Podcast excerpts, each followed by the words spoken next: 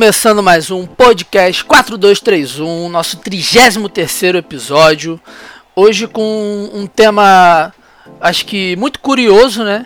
Pelo menos da minha parte, algo que eu tenho muito interesse em saber e também que envolve muito o futebol brasileiro, tem envolvido muito o futebol brasileiro de uns tempos para cá. Mas sem mais delongas, vamos para as apresentações. Temos um convidado especialíssimo hoje, Eduardo Procópio. Fala galera, é, primeiramente é um prazer, obrigado pelo convite. Comecei a acompanhar o 4231 e é uma honra para mim estar participando, falar com vocês e qualquer dúvida aí do futebol chinês e dos jogadores da China que voltam ao Brasil de modo geral, tô aí para para decifrar e, e para os ouvintes do 4231. Boa, coisa linda. E além do Eduardo, que daqui a pouquinho a gente vai destrinchar melhor como ele começou, onde surgiu esse interesse pelo futebol da China, muito também falar muito sobre o, o próprio China Brasil Futebol, que é um canal muito foda, que eu, eu o Igor, né, pelo menos, eu não sei a Julinha, mas eu e o Igor a gente acompanha um tempo já também. E já falando logo, já falei todo mundo, né? Julinha Faber. E aí, galera, como estamos? Agora a temporada começou de vez e nós aqui novamente. e para variar um pouquinho, Igão. Boa tarde, boa noite ou bom dia para todos. Não sei a hora que você está dedicando o seu tempo sagrado para ouvir esse programa. Hoje se tudo der certo mais uma vez, é dia 25 de janeiro de 2019. Como de costume, faltam 1437 dias para o fim do atual governo. Completam exatos 25 dias que foi estabelecido o fim da mamata no Brasil. Brasil, país no qual a compra e venda de liquidificador é legalizado para o cidadão de bem.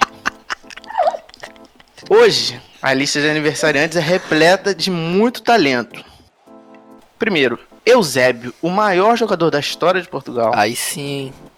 Tustão, o melhor cronista de futebol do Brasil e ex-jogador.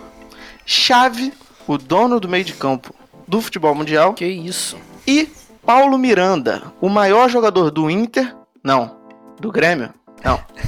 Esquece comemoram anos de vida.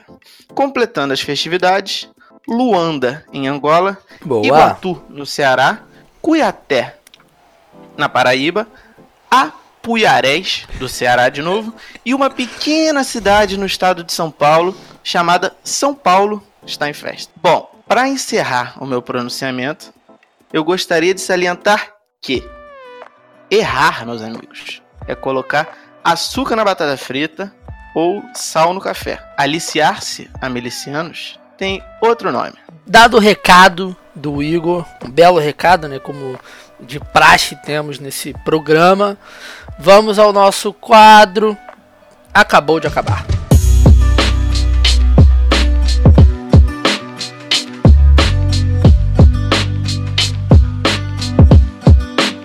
Então, nosso acabou de acabar dessa, dessa sexta-feira, dia 25.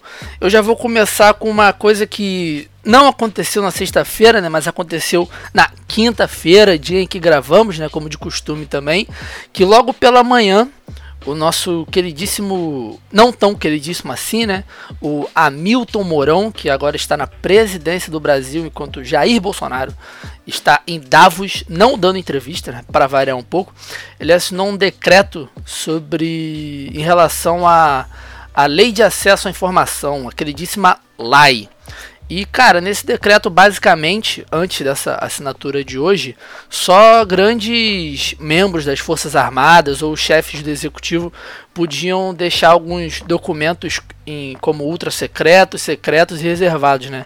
Mas a partir dessa, desse decreto assinado, aumentou um pouco essa margem de pessoas que têm poder sobre esse tipo de atitude. Isso significa que se já era um pouco difícil, se esse governo que acabou de entrar já não estava facilitando muito, filho, daqui para frente a tendência é piorar num governo que se vendeu ser completamente transparente, né?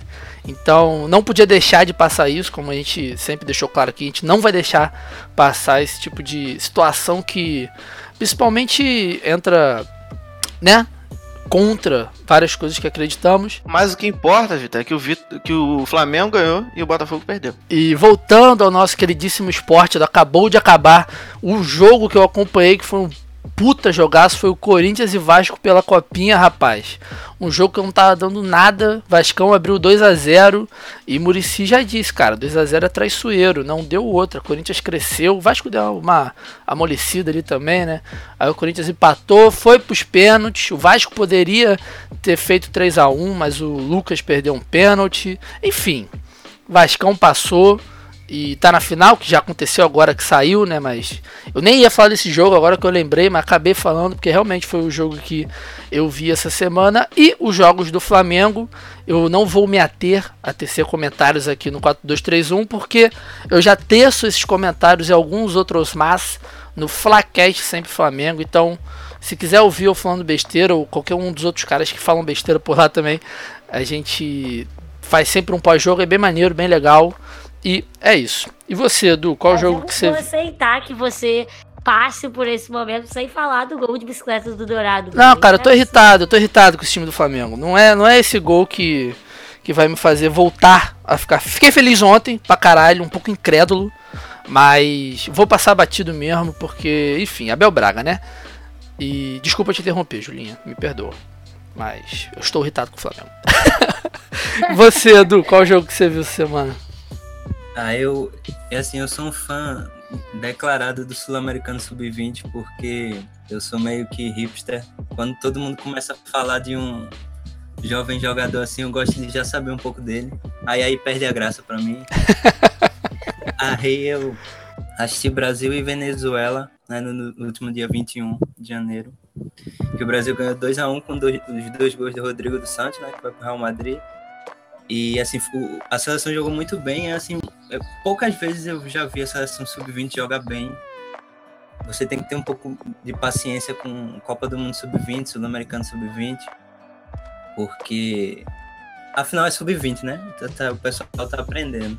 Mas a seleção foi um, bom, um jogo muito bom. A Venezuela, como nos últimos anos, vem crescendo muito é, o futebol da Venezuela, apesar do, do país estar tá em situação complicada.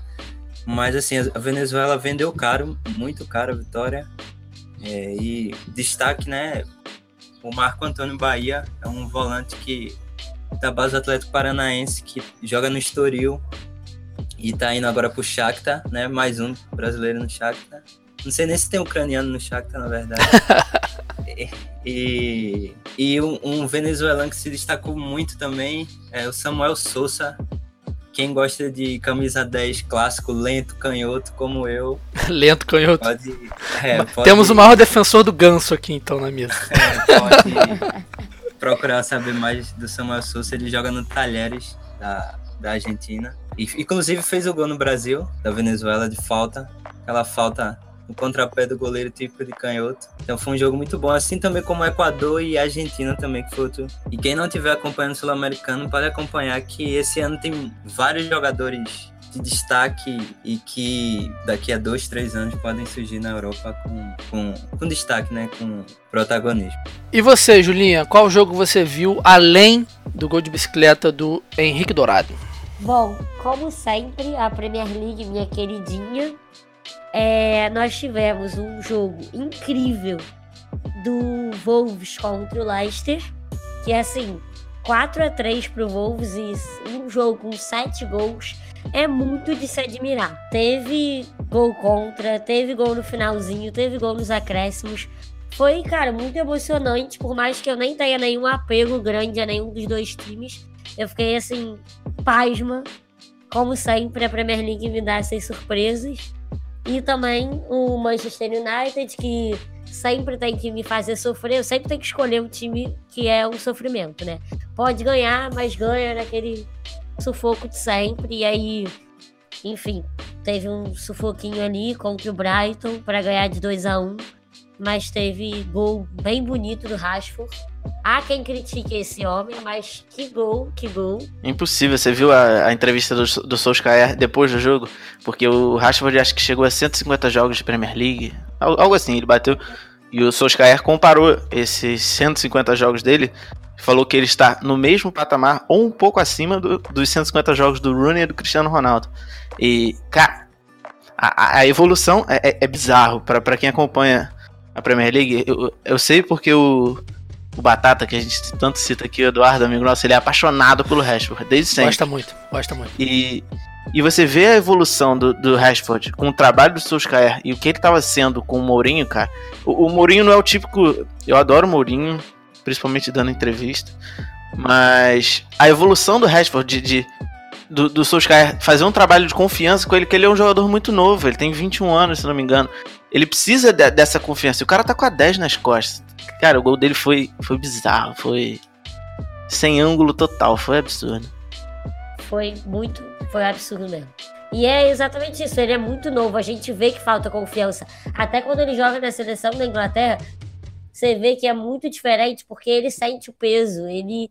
Eu acho que ele ainda vai evoluir muito e vai melhorar, porque assim, eu particularmente gosto bastante dele já, mas acho exatamente isso que você disse, é é um pouco de amadurecimento mesmo. E assim, ele não só melhorou, como o time inteiro do United é outro, né? O Pogba, pô, vai com uma média de gols ótima desde que o Mourinho saiu. É muito louco isso nessa situação de técnico e confiança que o time tem, né? É meio óbvio um pouco, né? O time só vai render se tiver confiante, principalmente com o técnico.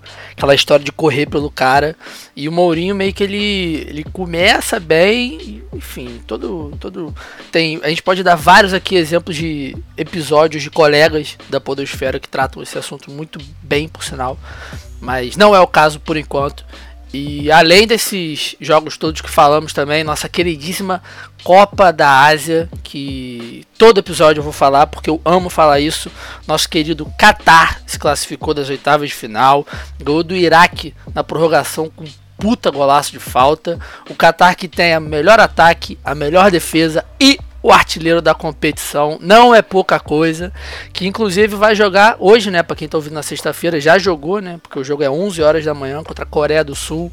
Torçamos para que o Qatar se classifique. E a última coisa também, o jogo que está para acontecer daqui a pouquinho.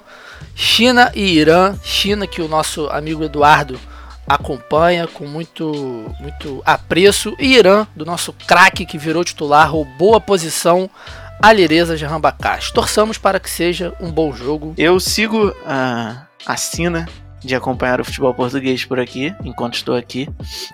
E esses dias foi dia do Final Four da Taça da Liga, que teve Porto Benfica e Sporting Braga. Assisti, assisti mais o jogo do Porto Benfica e o Sporting Braga eu vi apenas os pênaltis, mas do jogo do Porto do Benfica, o que eu posso dizer? Primeiro, eu queria pedir desculpas ao Sérgio, porque eu ziquei o João Félix. Porque enquanto o jogo tava 2 a 1 um, ele teve uma chance claríssima de empatar o jogo e ele deu uma espirrada no taco, como a gente diz, e jogou a bola para fora. E tivemos também mais um show do pior jogador do planeta. Marega marcou um gol e ainda no, no, primeiro gol, ele também teve uma participação que ele chuta e o Brahim pega o rebote e faz o gol. E foi um jogo marcado por muita participação do VAR, que é estranho. E teve um lance que teve um gol do Benfica impedido, quer dizer, que deram impedimento e chamou o VAR. E na minha humilde opinião, tava na mesma linha. E eu acho. Eu, eu, eu não sei, cara. É muito difícil quando esse debate vira é, membros do corpo à frente de, de, Eu acho muito estranho. Na dúvida, eu deixo seguir sempre. Mas enfim. Poderia ali gerar uma. Uma virada do Benfica, talvez. E o time, o time sofre muito. É, o, o VAR, pela minha pouca experiência que eu tenho aqui de assistir, pelo menos jogos com a presença do VAR, deixa o jogo muito confuso para mim. Eu ainda acho que que precisa ser mais. Não sei, tem que tornar o VAR parte do jogo de quem tá ali assistindo, sacou? Tipo NFL, que o juiz fala e todo mundo escuta, ou então o telão, como era na Copa do Mundo, que passava os lances. Eu acho que fica tudo muito confuso para quem assiste. E o Sport em Braga foi 1 a 1 o jogo foi pros pênaltis. É, os quatro primeiros pênaltis desperdiçados. E o Sport venceu e vai fazer essa final aí com o Porto. O Sport que é o atual campeão. E tem o Wendel no meio campo. É, só para finalizar, eu quero dizer que nessa maravilha que nós chamamos de Campeonato Carioca, o único time dentre os quatro grandes que ainda segue 100% é o Vasco. Fim. Mas, tá. Tá bom. Só Vasco que lançou a camisa lindíssima roxa. Não só a camisa lindíssima, como a foto do nosso amigo Casimiro Miguel com Otávio Neto, que ainda está nos ignorando. Fica aqui o apelo, tá bom? Nota a gente. É isso. então vamos agora para a nossa Crush, por que não me nota? queridíssima pauta.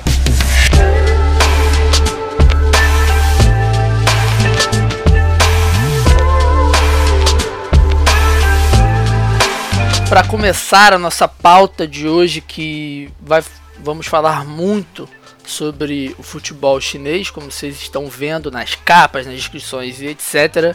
Eu quero começar meio que com uma, umas perguntinhas assim sobre o próprio Eduardo de o, o- qual a formação dele, onde ele se formou, como é que começou essa história dele no, no- com o futebol chinês, né, com China Brasil futebol, se era algo que ele já vinha antes, ele já conhecia. Bom, eu sou de Recife, eu acho que já deu pra notar pelo sotaque. sou nascido e criado no Recife, eu me formei em radialismo e televisão na Universidade Federal de Pernambuco. Cheguei a estagiar também na TV Esporte Interativo Nordeste quando eles vieram pra cá.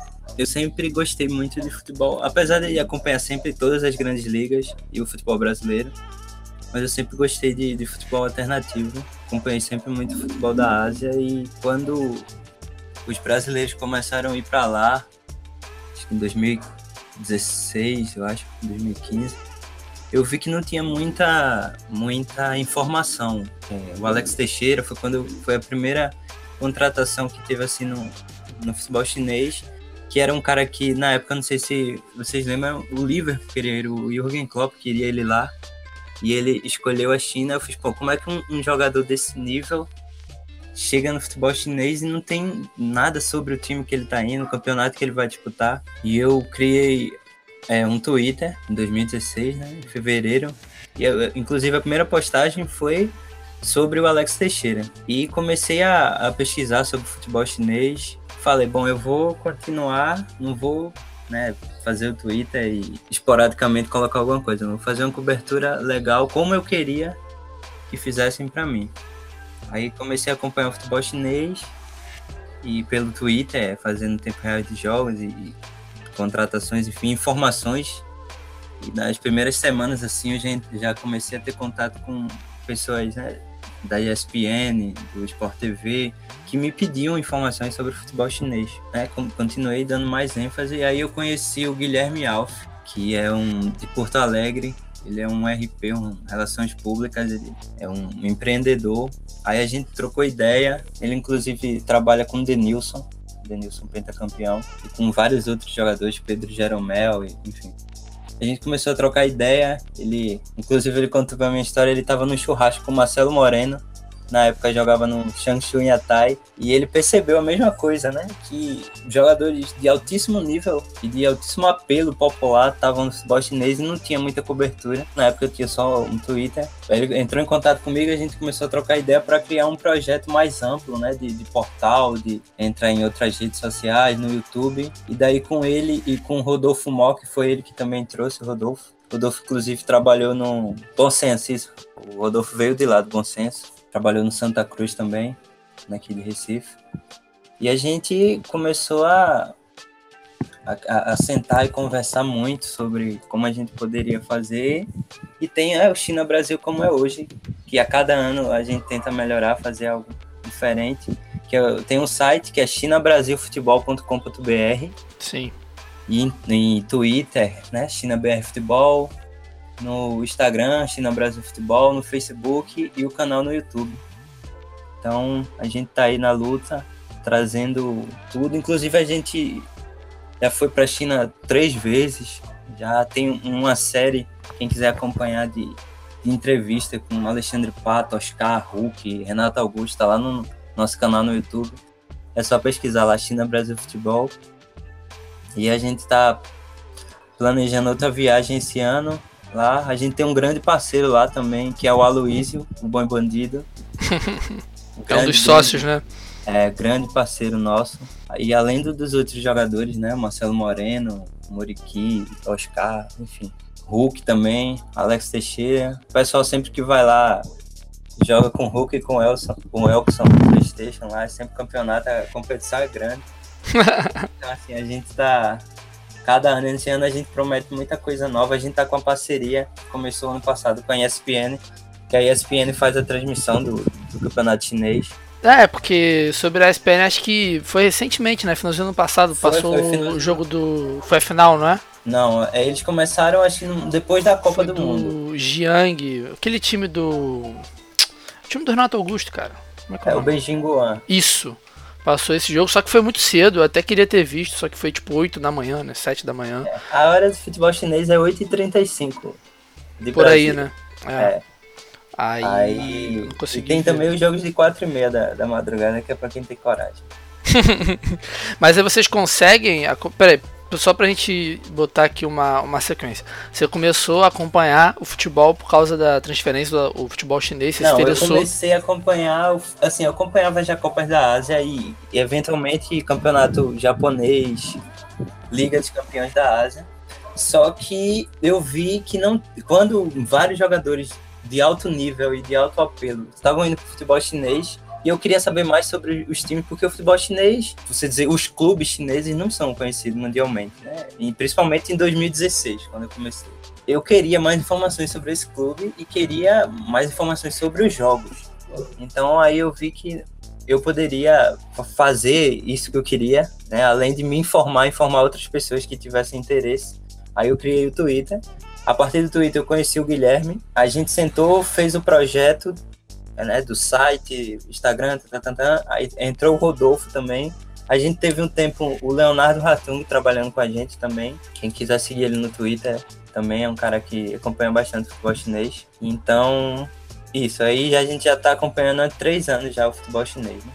É, o 2016 foi o ano que o Filipão meio que dominou as coisas lá, né? Ganhou absolutamente é. tudo. E ele já tinha ganho também em 2015 a Liga dos Campeões. A história do Filipão lá é, é muito, muito bacana, muito respeitado lá e também ajudou bastante o clube de um, de um modo geral.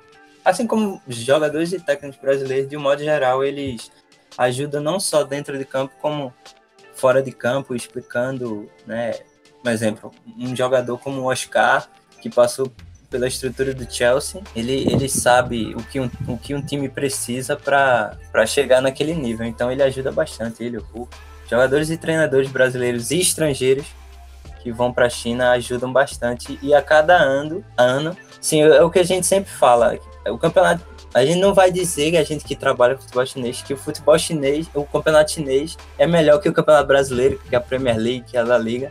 Isso aí é óbvio que não, mas a cada ano quem acompanha sabe que tecnicamente, fisicamente, o campeonato melhora bastante. Tanto que o ano passado, assim, o Guangzhou Evergrande vinha dominando, né, nos últimos sete anos, ganhando fácil. O ano, o ano passado já foi o, o Xangai SIPG do, do Oscar e do Hulk. E já teve um pouco mais de equilíbrio com o Xandon do Tardelli do Gil. O Beijing do, do Renato Augusto também disputou o título. Ah, enfim, esse ano a promessa é de mais equilíbrio, mais jogos tecnicamente agradáveis e fisicamente também para quem vai acompanhar na ESPN com a gente no, no China Brasil Futebol. É, rola, rola toda uma rolou toda uma estruturação, né? Porque assim, do, do que eu tava vendo aqui, o, o tentar pegar meio que uma uma linha do tempo, né, do, de como começou o campeonato lá na China. Ele teve o primeiro o campeonato, teve a primeira competição semi-profissional em 87 e daí de 87 até 93 era disputado semi-profissionalmente e aí a liga decidiu reformular, decidiu abrir para investidores, né, patrocinadores e tal, grandes empresas que, que quisessem investir no futebol e em 94 foi feita a primeira liga profissional lá na China. E isso aconteceu até 2002, 2003, que aí a federação resolveu reformular de novo o campeonato para trazer nesse modelo que é o de hoje em dia, né, que a gente conhece hoje, e a partir de 2004 eles estão jogando nesse mesmo modelo. Aí uma das coisas interessantes, cara, que eu, que eu tava pesquisando aqui, mais curiosidade mesmo no, no antes da gente começar a pauta, que eu fui, eu queria saber qual era o primeiro, quem foi os primeiros brasileiros que chegaram lá, né? Você falou que o primeiro de destaque foi o Alex Teixeira, ele chegou lá, ele foi vendido por 50 milhões de euros, cara, pro, do, do Shakhtar pra China, é muita, muita, muita grana é o, mesmo. É o preço que o preço que o Militão tá sendo cogitado no Real Madrid. Exatamente, exemplo. 218 milhões de reais, exatamente, é o mesmo preço. E aí, cara, é, em 95, uns chineses, né, do Sichuan Quanxing foram procurar jogadores no time do Boa Vista, aqui do Rio de Janeiro. Porque o técnico na época era o Jairzinho, né? Jairzinho, pai do Jair Ventura, Jairzinho, campeão na tricampeão, né, pela seleção brasileira. E aí três brasileiros foram para a China naquela época. O zagueiro Fabiano, o Meia Marcos e o saudoso Marcelo Marmelo, a borboleta negra. E desde então, esse foi o primeiro, né? Os primeiros brasileiros que chegaram na China, jogaram esse campeonato até 2003, 2004. E na matéria também falou sobre o Petkovic, do Lima, né? Que jogou no Flamengo também, que o Pet também jogou lá. Jogou. O Pet jogou no Xangai Shenhua. Sim. É, e o aí. Xangai Shenhua também já foi treinado pelo Murici. Sim, exatamente. Só que em 2003 teve o, o lance da combinação de resultados, né? O futebol chinês, de um modo geral, foi muito, já foi muito abalado por combinação de, resultados. E aí eles cancelaram o título né, desse time. Em dois, aliás, em 2011 eles tiveram uma abordagem mais branda em relação a, a punições, em relação a, a quem estava envolvido com isso. Né? Acho que, pelo que eu entendi aqui, foi dirigente do Shenhua e alguns outros árbitros. Só que em 2013 eles mudaram essa, essa, essa decisão e multaram o time com perda de 6 pontos, 1 milhão de ienes e também foi. Algum, alguns caras foram presos. Cara, mó doideira, né? E aí nisso a China teve meio que uma desvalorização do futebol, né? Porque o próprio povo vendo esses casos de. de, de corrupção, de combinação de resultados, eles não estavam com.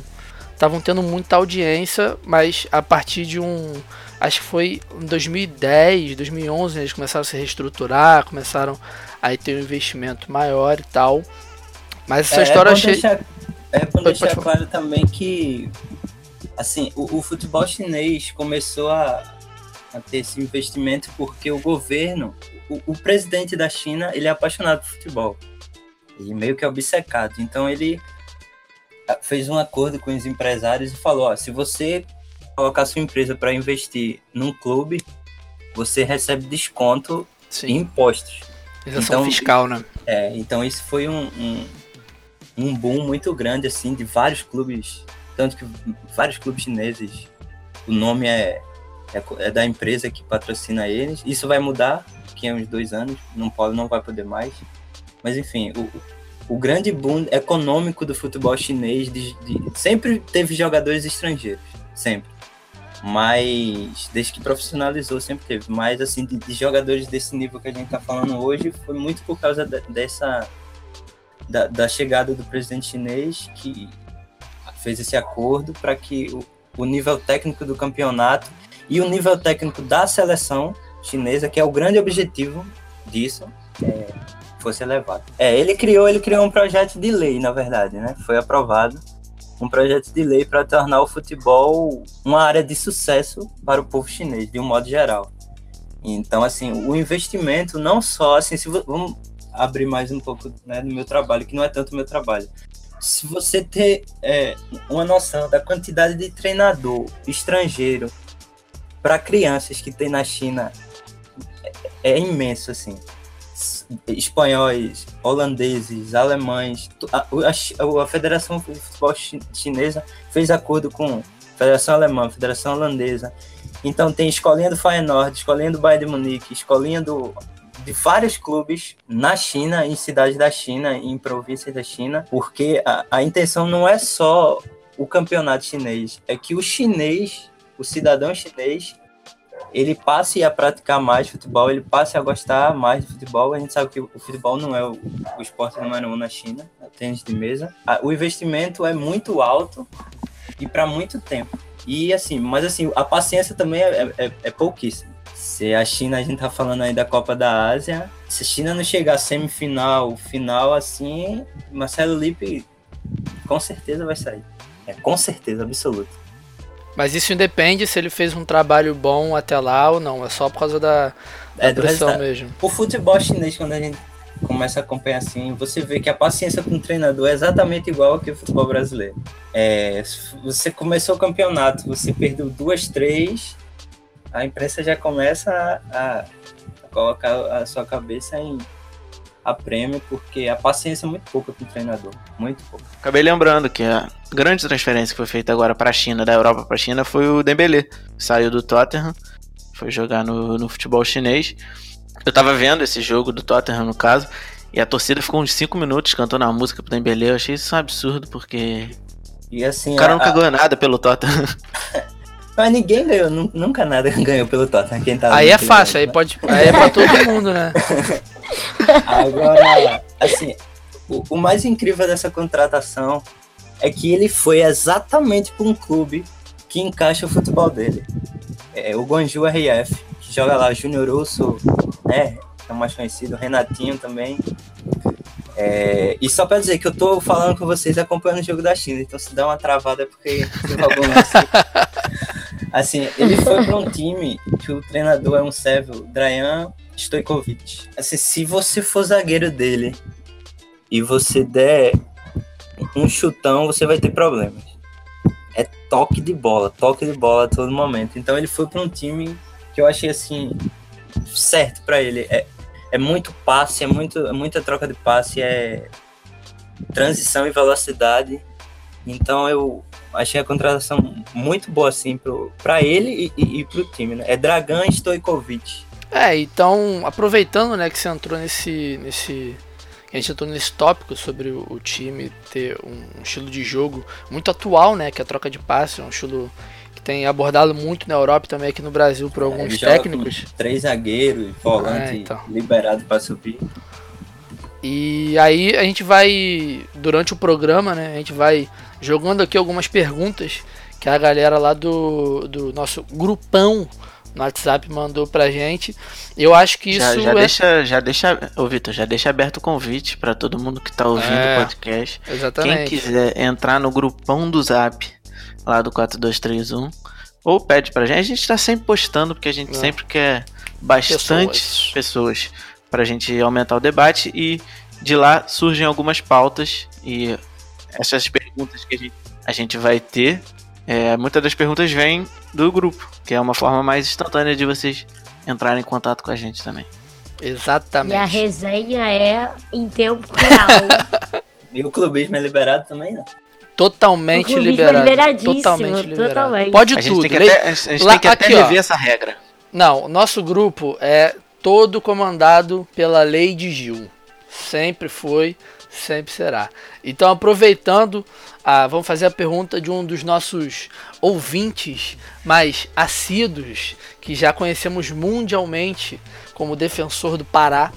O Thiago perguntou sobre. A pergunta dele é a seguinte: embora os times chineses tenham grandes craques mundiais, que é é um fator que desequilibra né, a, a, a própria competição, os títulos e tal, ele diz também que as melhores equipes do campeonato geralmente também têm jogadores da própria seleção chinesa no elenco, além desses estrangeiros.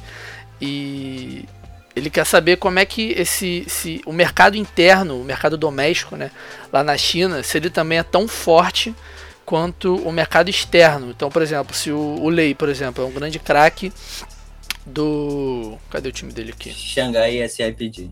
É, então, se ocorre, por exemplo, a gente pode citar agora o que o Flamengo fez com a Rascaeta, pegar um grande craque de um time e levar por outro e gerar essa, essa, esse fuzuê todo, essa, essa, essa discussão toda sobre esse tipo de, de transferência. Bom, assim, uma frase que a gente tem no China Brasil Futebol, quando a gente vai falar para outras pessoas, é que quem ganha o campeonato chinês são os chineses. Porque só podem três estrangeiros em, estrangeiros em campo. Então, se você. E futebol não é basquete, né? E se você botar Uhum. três grandes jogadores no Uhum. time de basquete, a probabilidade de você vencer é enorme. Mas no futebol a gente sabe que não é assim. Então, assim, para você ganhar jogos, para você ganhar campeonato na China, você tem que ter jogadores nacionais de qualidade. É, e um pouco que mostra, né, nos últimos anos, assim, o Guangzhou Evergrande, ele é, foi por muitos anos e ainda é um pouco a base da seleção da China. Os melhores chineses estão lá. no Guangzhou Evergrande. Entretanto, eles estão envelhecendo. 29, 30. É, tá, tá encerrando o ciclo, né? Com isso, é, o Xangai Cip, que venceu agora, o SFG, né, do Hulk, que eu chamo de Cip, que é mais fácil, é, ele tem jogadores de 25, 26 que estão na Copa da Ásia. Uh, o zagueiro Chique, que é um zagueiro canhoto que tem na China, que ele é extraordinário para o nível do futebol chinês. A gente também tem que também saber fazer essa diferença, né? O Vulei é um, um atacante extraordinário para o futebol chinês, né? Tanto que ele foi o artilheiro do, do campeonato, né? Na temporada passada. Quase um Sim. gol por jogo. É, é, um nível alto, mas também assim, se você. Não, não é você dizer que é um jogador extraordinário e botar ele no Manchester que ele vai colocar o Rashford no banco. É, no Chelsea. Você também tem que ter, assim, quando eu acompanho futebol, eu vou com filtro de tolerância. É óbvio, óbvio. Então, assim, mas assim, o, o assim, e voltando, o Xangai tem um grande time de chineses, grandes laterais, que eles são complementados com o Hulk, com o Oscar e com o Elkson, que diga-se de passagem é um belo complemento. Sim. Então, o campeonato chinês vence quem tem os melhores chineses. Logo, os melhores chineses dificilmente eles trocam de time. Por exemplo, o Beijing Guan tinha um, um meia, Zhang Shengdong. Ele, inclusive, passou por Raio Valecano, pelo Eintracht Braunschweig da Alemanha. Ele jogava no, no Benjin Guan, time do Renato Augusto. E o eBay, que é o time do Lavezzi, do Mascherano, que o Aloysio já passou por lá, queria porque queria contratar ele, que ele joga, inclusive é titular da seleção da China. Ele joga na lateral, ele joga no meio, ele joga de extremo, muita velocidade, muita força física. E foi pago por ele 20 milhões de euros para tirar ele do Beijing Guan. É maior, o chinês mais caro da história. Então, assim, Caraca. assim, para você tirar jogador bom dos grandes clubes chineses, já é, tarimbado, você tem que pagar muito. E a gente sabe que tem uma regra no futebol chinês que se você passar de 6 milhões de euros. Isso que eu ia falar. Você tem que pagar o dobro para a federação. Então ele custou 40 você... milhões de euros. Não, mas na época não existia isso. Ah, foi antes. É, essa ah. regra foi o ano passado.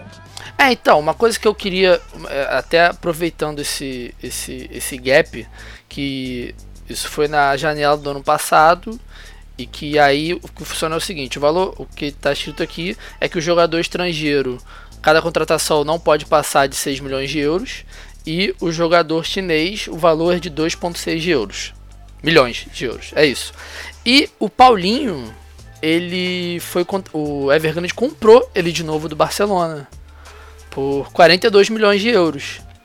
Mas essa regra já estava implementada, é, não é? é? Em algum momento o Guangzhou vai ter que se acertar com a federação. Então essa transferência do Paulinho, no final das contas, vai custar 84 milhões de euros pela regra. Isso. Caralho. Mais 42 para o Barcelona e 42 para a federação. É, eu digo, 84 milhões que o clube vai ter que tirar do é. bolso é. pra, pelo jogador independente. Em algum momento eles vão ter que pagar esse valor. Pode ser que Cacete. divida, pode ser que seja, entendeu? Em oito anos, em cinco anos, mas eles vão ter que pagar. E, e, é, e é, importante dizer que a gente que vive no, no mundo de CBF, né? Que é lei que esse valor, que todos esses valores que clubes pagam por contratação, ele tem que ser investido na base. Ou Sim. em é, na construção de, de centro, esport, centros esportivos nas cidades chinesas. Então é não porque... é um dinheiro que fica meio mal assombrado, não. É um dinheiro que tem, tem é, destino. Tem retorno. É, e tem destino, né? Certo. É, porque o, o, caso da China, né, como é um campeonato novo, se você pegar esse primeiro campeonato semi-profissional de 87, é um campeonato muito recente, muito novo. E ele meio que começou ao contrário dos outros lugares de futebol no mundo, né? Ele começou de um, de um investimento do governo, de uma vontade meio que de cima para baixo, enquanto os outros lugares do mundo meio que foram de baixo para cima, né? Pequenos grupos se uniram, fizeram um clube, aí começaram a ir atrás de investidores, isso meio que tudo aquém das federações. Então, assim, na China meio que isso dá certo para a China, óbvio, foi o que o, o que o Eduardo tá falando. Não adianta nada você pegar o Lei, que é o melhor chinês, e botar num Manchester United, botar num Liverpool, porque isso aí. É, é, é os, os futebols são Pode jogados de que- forma é, diferente. Pode ser que dê certo. É, pode ser que sim, mas via de mas regra. Pode ser que não. Sim, É via de regra. Qualquer, qualquer contratação. Tem jogador brasileiro que vai pra China e, e é reserva. Exatamente, Então não, tem como. tem Agora, é como por isso que eu saber. sempre falo, porque assim, eu, é, muitas vezes eu vejo comentário no Twitter, no Instagram, de dizendo, ah, mas jogar na China é muito fácil. Mas se o jogador chinês não puder jogar na China, ele vai jogar onde? Se ele não Exatamente. conseguir jogar no futebol chinês, ele vai jogar. Essa discussão abriu meio que dois, dois, dois parênteses aqui para umas perguntas que mandaram pra gente, mas uma pergunta minha que eu vou pular na frente, que é o seguinte, é, os jogadores estrangeiros, a gente sabe que o futebol da China tem um, um- um- é um outro nível de competição, outro nível de pressão, outro nível de, de tudo. Mas esses caras que jogam lá, você acha que, que meio que não perdem um pouco quando eles. Os estrangeiros, né, no caso, quando eles vão pra seleção? Por exemplo, sei lá, o Renato Augusto, Gil, Lavezzi, o próprio Marlos Moreno. Marlos Moreno, Marcelo Moreno. Você acha que, que quando eles chegam, eles. Sabe, esse, esse, esse nível que a gente pode julgar um pouco mais fraco em relação aos outros grandes centros que tem realmente jogadores que compõem as seleções do mundo, as grandes seleções, se esses caras, mesmo quando convocados, com todos os méritos possíveis, eles não chegam um pouco atrás? No tocante jogo mesmo, de competitividade. É porque assim, existem jogadores e jogadores. Por exemplo, é, o Renato Augusto, quando ele foi pro Beijing, ele tinha proposta do Schalke 04. Quando esse foi aquele jogador do Corinthians extraordinário e tal. Aí. E, e ele sempre deixou claro que queria voltar para a seleção. É, Assim, ele voltou pro Corinthians do Bayern Leverkusen porque ele queria voltar para a seleção e tal. Ele aceitou a proposta do Beijing, né? Aí ninguém entra é, o jogador escolhe onde quer jogar e ninguém pode se meter nisso, né? É óbvio. Aí, assim, mas só. E ele, assim. Deita. O que ele joga na China é fora do comum. Não tá no gibi, né? Não tá, ele deita. Ele é, é, é um dos que mais dão, é, acertam passe, mais, mais que tentam passe, bola enfiada, chute, assistência. Só que, assim, ele, como o profissional que ele é, ele tem um personal pessoal, personal pessoal, que é, faz trabalhos à parte com ele físico. Porque, assim, o Renato Augusto, ele nunca vai desaprender a jogar futebol. O jogador Sim. bom, ele nunca vai aprender, desaprender a jogar futebol, independente Sim. onde ele jogue. Então, é um, um pensamento que o Rafael Oliveira, o comentarista da, da ESPN, tem que eu acho bastante. Quando você se destaca no Campeonato Brasileiro ou no Campeonato da Europa e vai para a China, você tem duas opções. Ou você deita, ou você senta. Feito Sim. o Tevez fez, por exemplo Acomoda, né? acomoda. Então, assim, o Hulk, o Oscar. O Oscar deu o quê? Acho que no ano 23, 22 assistências no campeonato chinês. Então, ou você deita, ou você se destaca, porque você é acima da média, e você tá acostumado a jogar num nível e num, num estilo de competitividade muito maior do que o futebol chinês, ou você se acomoda. Então, assim, o Paulinho, quando ele voltou para a seleção nas mãos do Tito, ele estava muito tempo no futebol chinês e ele deitava no Guangzhou Sim, sim. Era assim, é um volante que vivia na área, né? Como a gente sabe que ele fa- fazia gol todo, toda hora. E todo mundo pôde jogar no futebol chinês e naquela primeira passagem, né, do Tite, aquela primeira, os primeiros meses do Tite na, nas eliminatórias, o Paulinho foi um dos maiores jogadores. Foi, ele fez três gols contra o Uruguai lá no É, Uruguai. Eu, e é o maior eu amo o volante, o maior volante artilheiro da história da seleção, né? Estatísticas loucas que existem hoje em dia. tá aí uma. Assim, é porque eu acho que depende do jogador. Sim. Assim, eu, eu acho que antes de- da lesão, o Ricardo Goulart e o Alex Teixeira, eles, eles eram para ter sido testados na seleção. Aí Porque- eles machucaram e. Não, o Tite não levou o Alex em nenhum momento e nem convocou o Ricardo, né? Mas assim, ele mandou, ele manda olheiro de, direto para lá. O, filho dele, inclusive, assiste vários jogos de campeonato chinês e outros auxiliares dele.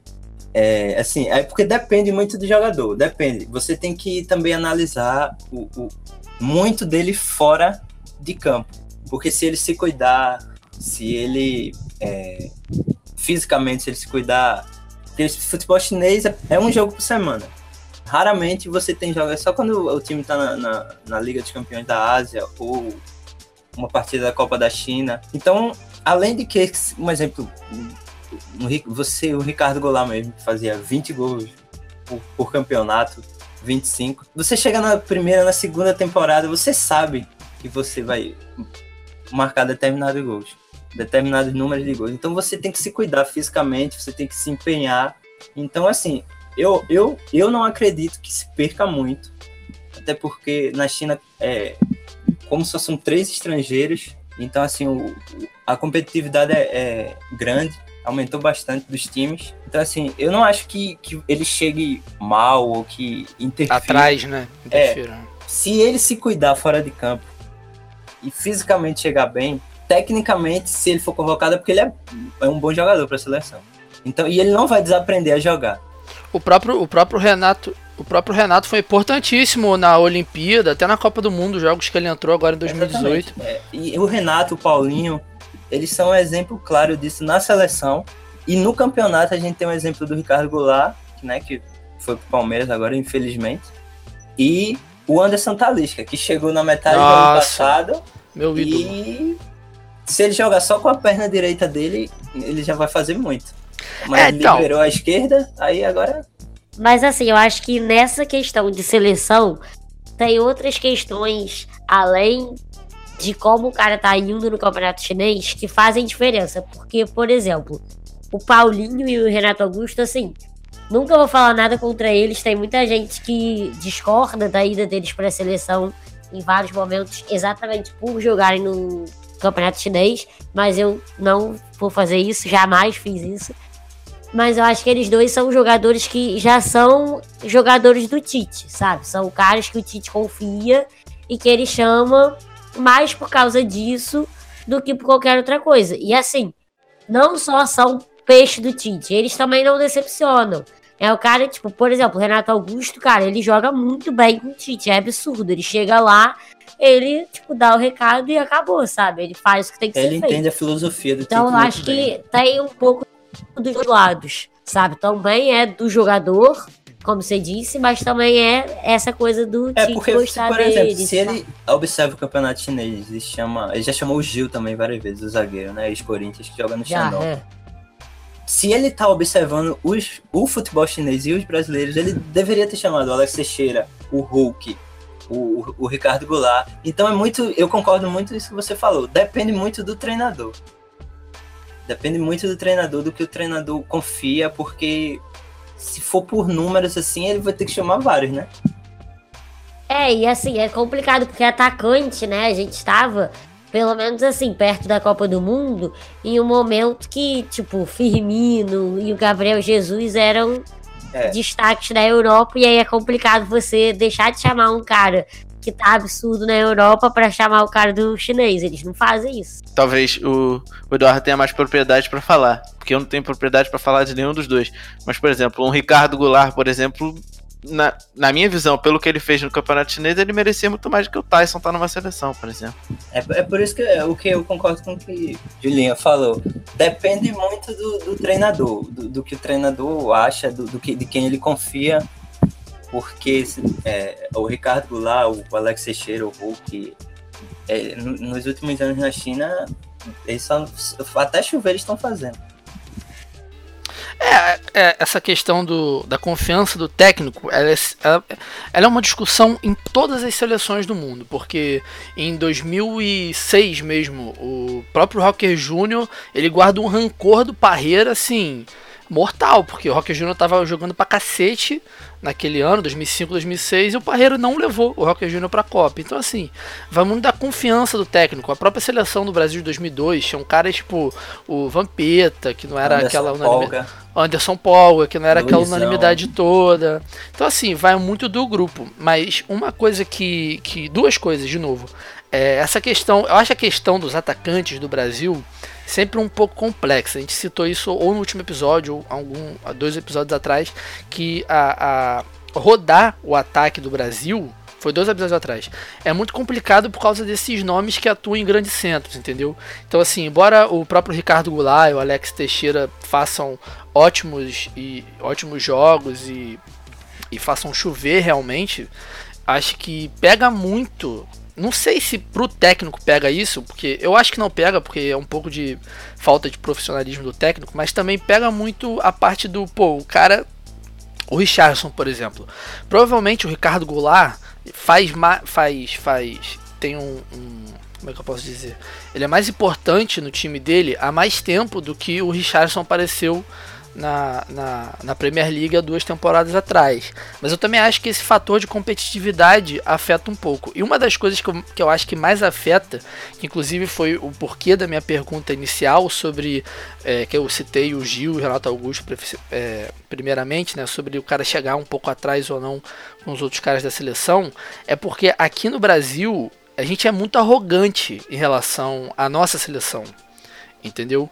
E isso nos leva a achar que os caras que jogam em outros países que a gente não que a gente não está acostumado, por exemplo, Ucrânia, China, Rússia, que não são as grandes ligas da Europa, parece um pouco que a seleção está enfraquecida. Só que a gente não tem esse conhecimento também, entendeu? E isso é realmente um, um- Vou até dar uma dica aqui, fora de hora, mas que foi o porquê de eu estar falando sobre isso, que é um documentário do Paulo Henrique Gomes, que chama O Brasil e a Copa do Mundo, Arrogância Futebolística. Ele entrevista vários jornalistas entrevistou Bertozzi, o Tim Vickery, Vitor Sérgio Ramos, vários caras muito, muito grandes da, do meio, né?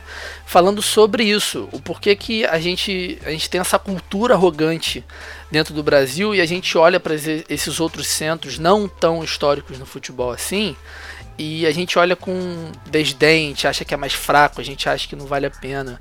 Só que, cara, se o cara tá num futebol mais fraco, ok, ele tem.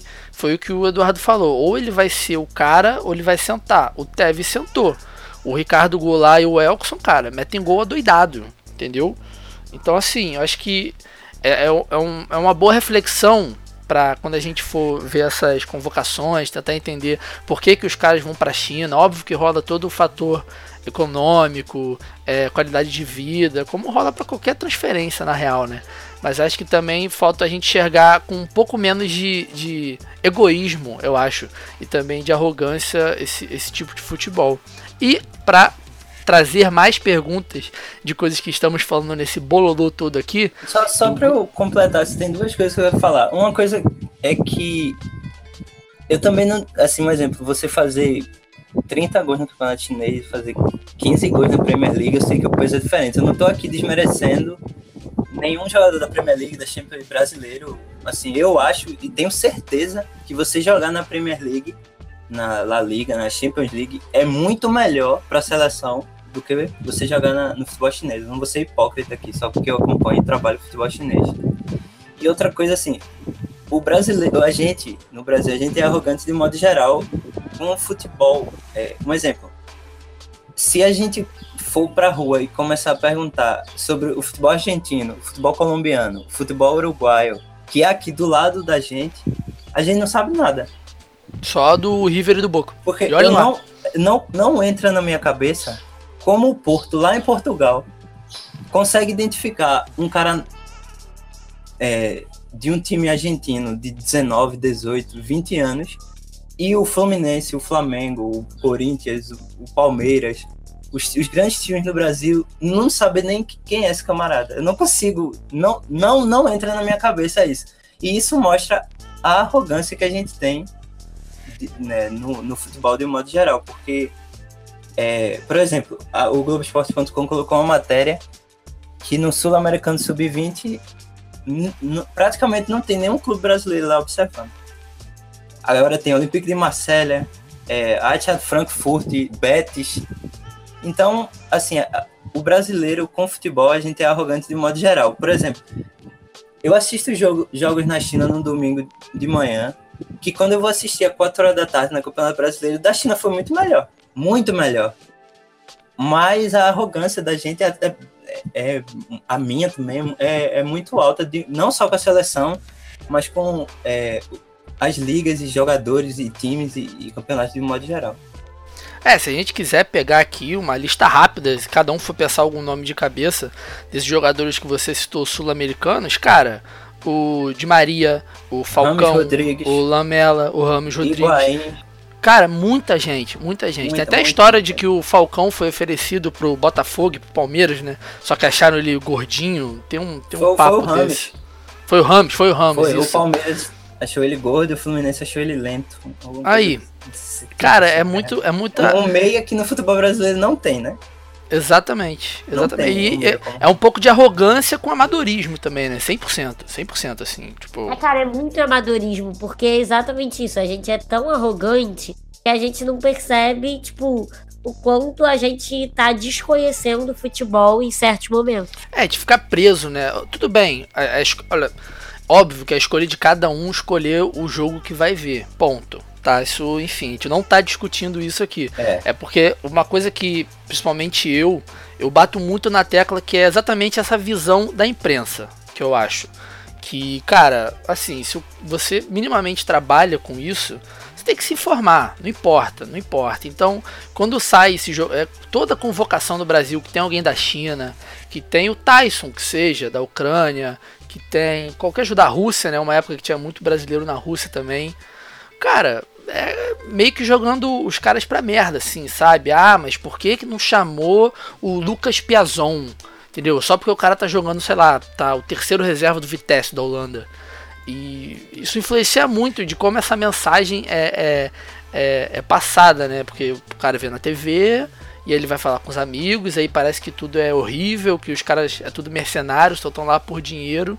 E um exemplo que eu lembrei agora de outro jogador também é o Witzel, né?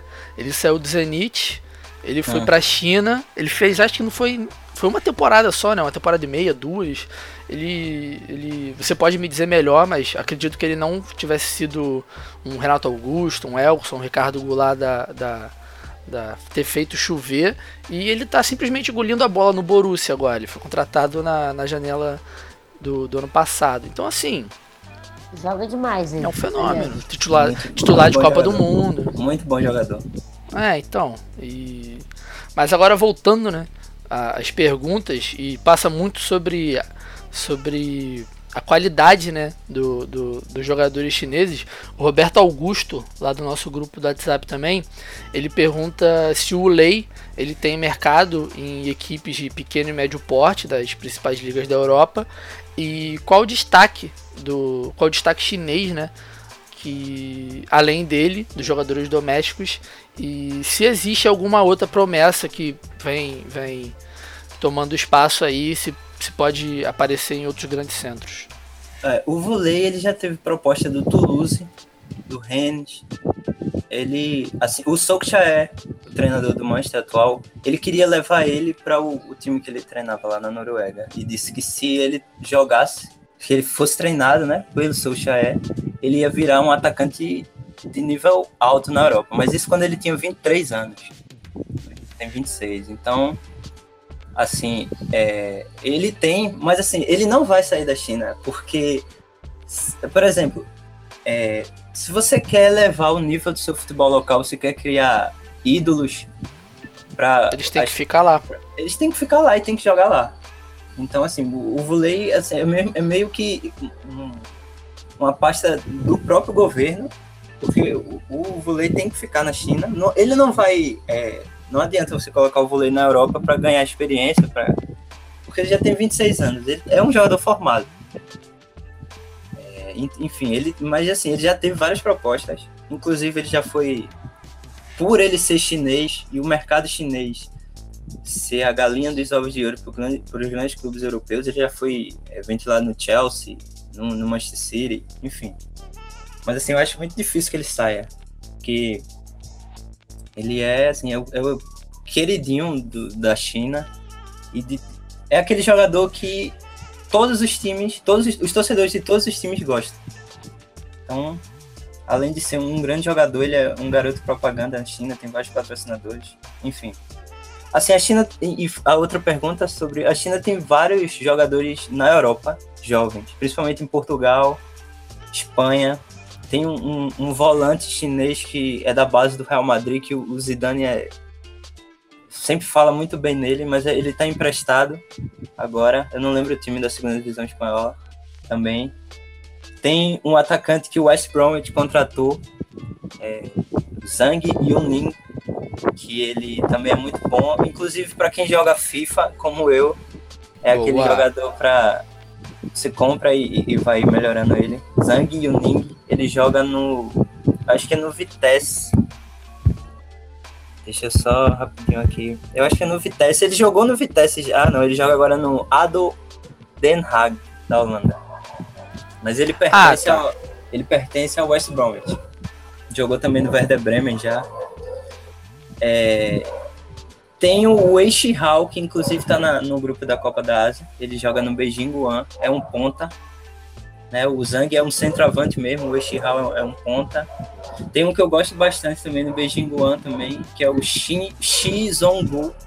Ele é um, um volante um, é bem baixinho assim, mas não erra passe, é muito veloz. Tem muitos jogadores também. Na, no Guangzhou é o. É o Celeiro, né? É, porque assim, se você se destaca, eles vão lá e compram sem nenhum pudor. É feito o Bayern de Munique faz na, na Alemanha, o Guangzhou a mesma coisa. Então, assim, tem esses dois que o Eixihal, inclusive, já jogou no Leixões de Portugal. Tem esses dois que eu, eu, esses três, né, que eu falei, o Zhang, o, Xi o Wei, que são os, os três principais, na minha opinião, assim. Podem ter mais, mas com certeza tem mais e mais espalhados pela, pela Europa. Mas são os três que eu mais acompanho, que eu mais gosto de assistir. Perguntaram lá no grupo também, o Lucas Lima perguntou é, qual é a situação do Ramires para esse ano, já que no ano passado ele foi um pouco reserva e aí, como é que fica ele esse ano? Bom, a expectativa é que ele saísse, porque ele não jogou nenhum jogo ano passado. Ele jogou no time reserva, inclusive jogou até a final do campeonato reserva na China. E, mas assim. É o time B, né? É. É porque eles têm o, o, meio que a Premier League tem o campeonato. Você, por exemplo, seu jogador se machuca titular, e ele precisa de ritmo de jogo, aí você coloca nessa liga reserva. Assim, é, é como se fosse o aspirantes que tinha aqui é, no Brasil exatamente, recentemente. Exatamente. Aí sim, ele não, a expectativa é que ele saísse, só que ele deu entrevista recentemente pro Globo Esporte e disse que se acertou, inclusive tem possibilidade até de renovar mais um ano, que o contrato dele acaba agora em 2019, em dezembro. E ele disse que o, que o treinador falou que ele ia, ia ser utilizado e que enfim, ele falou e o, e o, empresário dele na entrevista também corroborou que ele volta, a, a priori ele volta pro Jiangsu, inclusive já tá na pré-temporada para jogar, não não para resolver a situação dele, para jogar. É meio estranho porque isso saiu também, tem saído aqui na, na... Porque o que acontece também no Brasil? Todo mundo meio que agora vai pro Flamengo Palmeiras, né? E aí saiu que por causa do fato do time ter batido o limite de estrangeiros, o Ramires não ia ser mais utilizado, tá, parece que tem uma negociação com o Tardelli também, né? Situação dessa meio, meio esquisita. É, o, o, o Jiangsu tem Alex Teixeira, o Gabriel Paleta, o zagueiro, e o Éder. Éder é ex-Inter Milão, ex-Sampdoria. Então, ah, assim, tá. A... Brasileiro, Ítalo brasileiro. Ítalo brasileiro. Ele não. O Ramirez não jogou por isso. Porém, o Éder chegou depois da Copa do Mundo. O Ramirez já estava lá, ou seja, o Ramirez já não estava jogando. Então, assim, tem que ver aí também, é, porque os, os clubes chineses, como a janela está aberta, eles deixam para o último dia para resolver e responder as, as dúvidas. Ah, tipo é, a gente aqui com o é, trabalho. Quando chega no último dia, assim, da janela, aí sai alguém, aí fica esse, enfim. Mas geralmente os clubes têm quatro estrangeiros. Então o, o time dele está contando com ele tem quatro.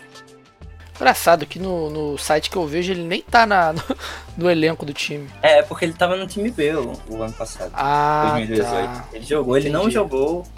Que engraçado, mas Tem algum motivo? Não, algum- é, foi foi- escolha do tática, assim, técnica? É um, é um, um mistério que tem, porque assim, Gente, ele não jogou. O, o treinador é o mesmo. E ele deu uma entrevista, ele é o empresário, agora dizendo que resolveu tudo e eles vão jogar. Então, eu não sei se foi algum problema com a diretoria, algum problema de contrato, enfim. Sei que ele deixou bem claro que era muito difícil a volta para o Brasil nessa entrevista no Globo Esporte, porque o, a expectativa dele e a promessa que foi feita a ele é que ele vai jogar e entrar no elenco normalmente. Bom, então, respondida a pergunta do nosso querido amigo Chicken, conhecido como Lucas Lima. E acho que a última pergunta aqui, né, do grupo, pelo menos a que eu tenho anotada aqui, é do Ebert Santos, que ele diz. Ele meio que. A gente já, já debateu um pouco sobre isso, né? Como, como a chegada dos brasileiros podem ajudar as equipes a se fortalecerem e tal, já que devido à população ao mercado em potencial gigante para consumo. E foi meio que respondido já, né? Falando sobre a experiência que esses caras trazem, de grandes equipes que já atuaram, até mesmo de, de, de, de treinos, né? De como é o dia a É. dia dessas grandes de estrutura da equipes. equipe, é, centro Como a- de treinamento, esse tipo de coisa. Os brasileiros e os estrangeiros, de um modo geral, eles influenciam muito nessa parte. Por exemplo, o Aloysio, ele assinou com o Meizu, que em 2017 jogou a terceira divisão na China. Aí subiu para a segunda, ele assinou com o Meizu. E assim, é, eles deixaram claro que o Aloysio tem que palpitar. Porque o Aloysio sabe o que precisa para chegar no alto nível no futebol chinês. Que o projeto do time é estar entre os 10 clubes maiores da China até 2023, eu acho. Então, assim, a contratação do Aloysio, além do, né, um artilheiro consagrado na China, muito por causa disso. Para centro de treinamento, para alojamento, esse tipo de coisa. Me chamou a atenção que foi a contratação do Pedro Júnior, né, do Fortaleza, que ele jogava no futebol chinês e é, é uma dúvida pessoal. Você acha que é, por exemplo, existem alguns jogadores que não são tão renomados aqui no Brasil que jogam no futebol chinês, mas você acha que é um caminho também que os jogadores que, que, esses clubes menores do Brasil de menor expressão é, possam buscar esses atletas no futebol chinês? É, assim, o Pedro Júnior foi uma contratação que eu acho que foi muito boa. Não, eu achei que ele ia ficar. Ou no time que ele tava, o Wanzhou, que foi o campeão da Série B do ano passado. É, eu achei que ele ia ficar, porque ele jogou muito bem. Ele chegou no meio do ano, em julho, e ajudou, né, na, na reta final ali, o time a, a subir. Só são duas vagas para subir, duas vagas, obviamente, do rebaixamento. E, e eu achei ele é, é um centroavante é, assim, bem, bem regular, assim. E eu acho que o Fortaleza fez uma grande contratação, porque pessoalmente eu achei que ele ia ficar na China, mesmo que ele não ficasse no clube, no Wanzhou, eu achei que ele ia ficar na China, porque ele se deu muito bem lá. Ele, aquele centravantão mesmo, estilo Gustavo que tava lá. Então, assim, é um, é um caminho que os clubes brasileiros podem observar, não só os grandes clubes, né? O Corinthians, que sempre, sempre a volta do Gil é especulada, aí tem o Flamengo, que sempre é especulado com alguém que tá lá, Ramires, Gil, Ricardo Goulart, mas também os outros jogadores, né, de, de outras equipes de, Série B também podem ser um, caminho. Por exemplo, o Rossi, que jogou no Internacional, ele era da segunda divisão. O Birubiru, que o São Paulo contratou agora, ele jogava na, na segunda divisão. Então é um caminho que não só a gente tá alertando, mas também que os clubes já estão é, seguindo. É. é, e o Corinthians também que tem a, a, a recente passagem do craque chinês Zizal, né? É, o Zizal é maluco. E. Inclusive, ele vai ser companheiro de meio campo do Dembélé, pra você ver o... Que beleza. E a minha outra pergunta... Tam... Já vejo no meio campo promissor. A minha outra pergunta é mais a título de curiosidade, porque eu gosto muito do Marco Arnautovic. Sempre é uma contratação certeira em todos os meus times do FIFA. E ele foi... É, ele, rolou uma expectativa dele jogar no campeonato chinês. Tava, ele, ele, ele teve uma reação meio rebelde, que ele meio que forçou a saída dele do clube, só que. Uma, uma reação, Marco. É, exatamente, a reação. É, exatamente. Quem conhece o Marco desde a época da Inter de Milão sabe que ele é meio doido. Mimado Mas, que chama. É, ele é o Neymar que deu eu errado. Queria, eu, Exatamente. Eu queria entender isso aí. O que, que- o que, que deu errado nessa negociação e Desculpa por que, que aí. o Arnautovic aparentemente não vai mais jogar na China, né? Assim, eu vou falar a minha opinião. Essa é a minha opinião, não tenho informação, não tenho fonte. Eu mas acho que- aqui não tem essa não. Falou, tá falado. Eu acho que nunca houve a possibilidade dele ir pra China. Eu acho que nenhum Papo de empresário. procurou ele. É a minha Papo opinião. de empresário. Boa. E, e muita, muita Quando você vê assim, na Inglaterra tem muito isso de clube chinês de nome não revelado. Isso não existe. Por exemplo, eles colocaram o, o Dembele no Beijing Guan, que é o time do Renato Augusto. Desde o ano passado, eles estão colocando o, do fim do ano passado. E a gente que acompanha o futebol chinês, a gente sabia que ele não ia, porque o Beijing Guan não tem espaço de estrangeiro e não tem sentido eles contratarem. Eles têm lá o Renato Augusto, eles têm esse Xi que eu falei, que, é, que joga no meio, e eles têm o Jonathan, o Vie, Jonathan Vieira, é Jonathan Vieira Ramos, que era do Las Palmas. E eles deram, esse trio deu muito certo. Então não tinha, eles foram campeões da Copa da China, voltaram para a Liga dos Campeões da Ásia e disputaram o título da Liga Chinesa. Então hum, hum, a gente sabia que não era para lá, porque para o, o Dembele para lá eles iam ter que tirar alguém. E eles têm também o, o Bakambu, o atacante deles é o Bakambu, que jogou no Villarreal. Então muito assim de, é, por exemplo, eu vi uma notícia, até vieram perguntar no Twitter um dia desse, que um time chinês estava disputando a contratação do Vitor ou era do Marcelo Groi. Mas na China, goleiro só pode ser chinês, não pode ser goleiro estrangeiro. É de propósito, né? Uma outra lei implementada do, do- da federação. É, na China tem muitas leis, a gente pode até falar sobre isso depois. de Jogador sub-23 é obrigado, tem que ter, você tem que ter jogador abaixo de, 20, de 23 para baixo como titular. Se você colocar um estrangeiro, tem muitas regrinhas assim. Mas enfim, eu acho assim que o Arnautovic nunca, nunca teve proposta da China. Pode ter tido, pode, eu posso estar errado aqui, mas eu acho muito difícil. É, se o Arnautovic ouvir o programa e quiser. É, E quiser. Os clubes chineses que ele foi vinculado é o, o Xangai, que tem o Hulk, tem o Elkson, o Oscar e o Guangzhou Evergrande. Acho muito difícil, mas também não, não sou o dono da verdade do futebol chinês, das, É, acha- das negociações. Acho até que a gente pode entrar mais nesse. para fechar um pouco o papo, né? Nessa discussão sobre, sobre essas leis que impactam 100% o futebol, né? Que é obrigatoriedade de todos os goleiros serem chineses para, né? For- É, formatar, que chama, formular, sei lá, treinar melhor os goleiros e também sobre esse caso do sub-23, que é, isso aí é um investimento na base purinho, né? Algo que É. tudo bem que ser uma lei, ser obrigado, eu É acho ruim. uma coisa mais. É, eu É acho ruim. muito. Muito. né? Porque às vezes o cara é ruim mesmo e não tem o que fazer. Mas também é uma saída, eu acho.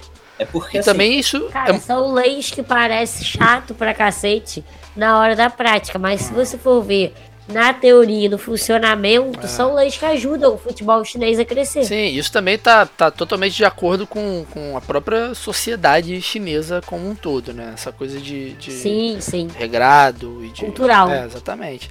E só para fechar, só para abrir o papo também, essa situação dos estrangeiros, que como a gente citou no início do, do, do episódio, teve a lei que, que só permite até três estrangeiros.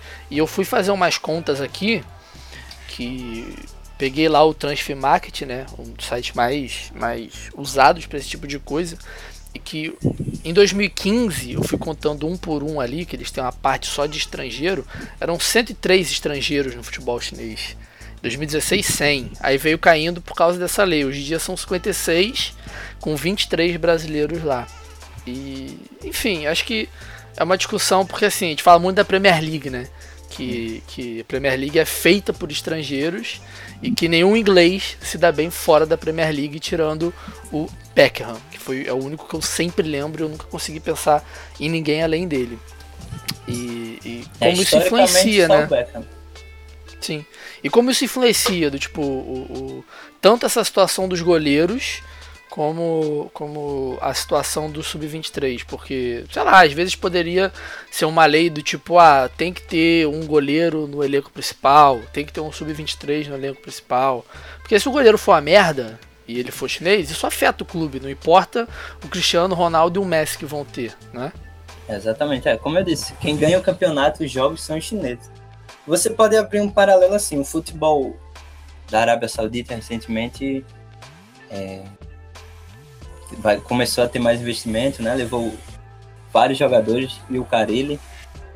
Só, só que você tem que entender uma coisa. Na China, o objetivo é que o esporte cresça, os chineses pratiquem e a seleção tenha mais sucesso. Então, para isso, chineses têm que começar a jogar bola, têm que começar a, a, a jogar futebol.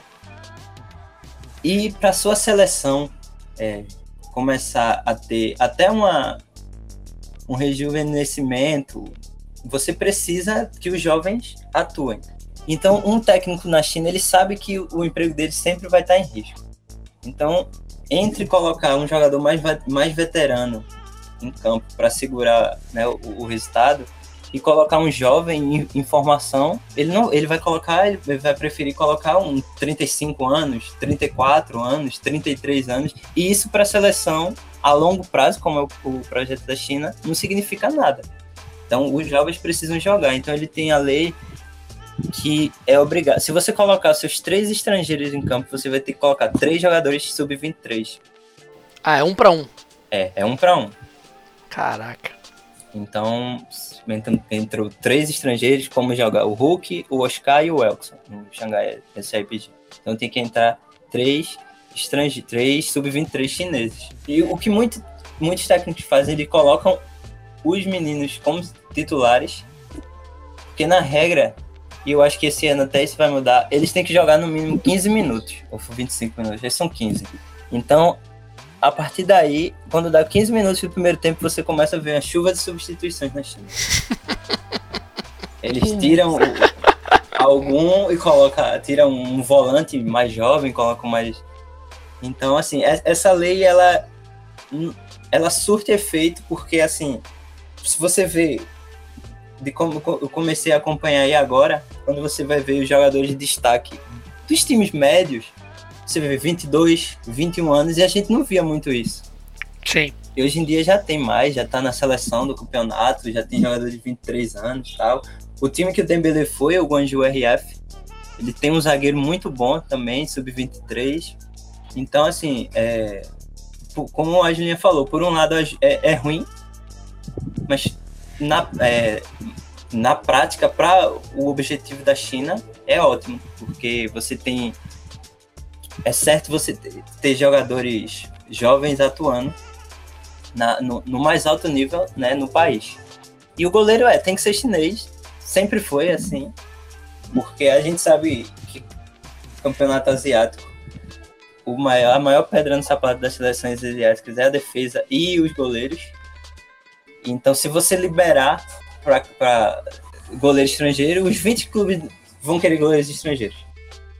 E você não vai ter goleiro chinês atuando, então, no, no alto nível na China. Então, essa é a lei. Mas assim, você já tem goleiro, Você não vê muito aquelas loucuras mais de, de goleiro estabanado.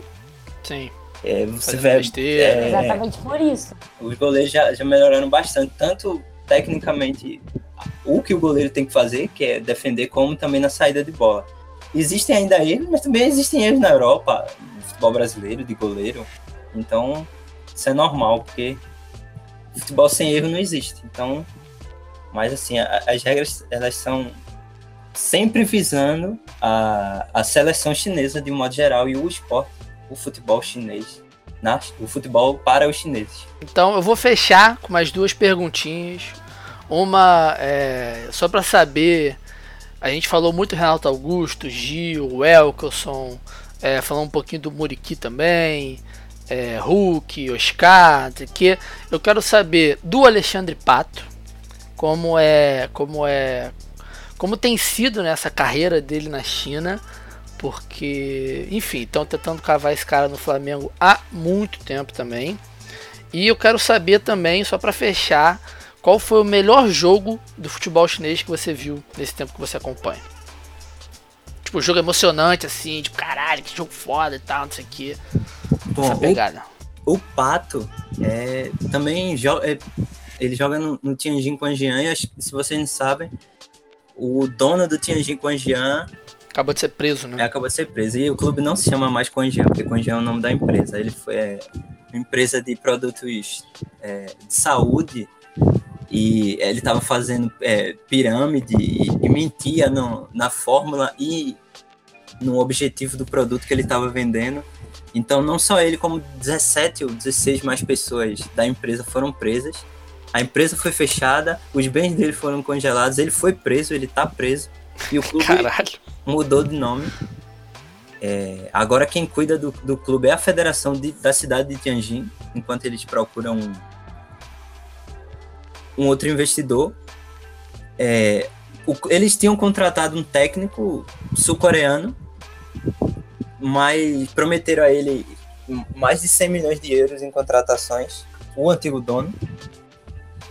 Só que com isso tudo o técnico pediu demissão e agora eles estão sem técnico e só tem dois estrangeiros no clube, que é um zagueiro sul-coreano e o Pato. Então, assim, é, nunca esteve tão perto do Pato sair do Tianjin. Ele tem contrato até o fim desse ano, mas o, o- time provavelmente não vai ser como era antes, né? O time chegou a ter ele, o Modeste e o Witzel. O Paulo Souza como, como técnico, Paulo Souza português. Chegaram na terceira colocação em 2017 do Campeonato Chinês. né? o time também. Ah, não, tem outro estrangeiro no time que é o Giovanni, que estava no Flamengo.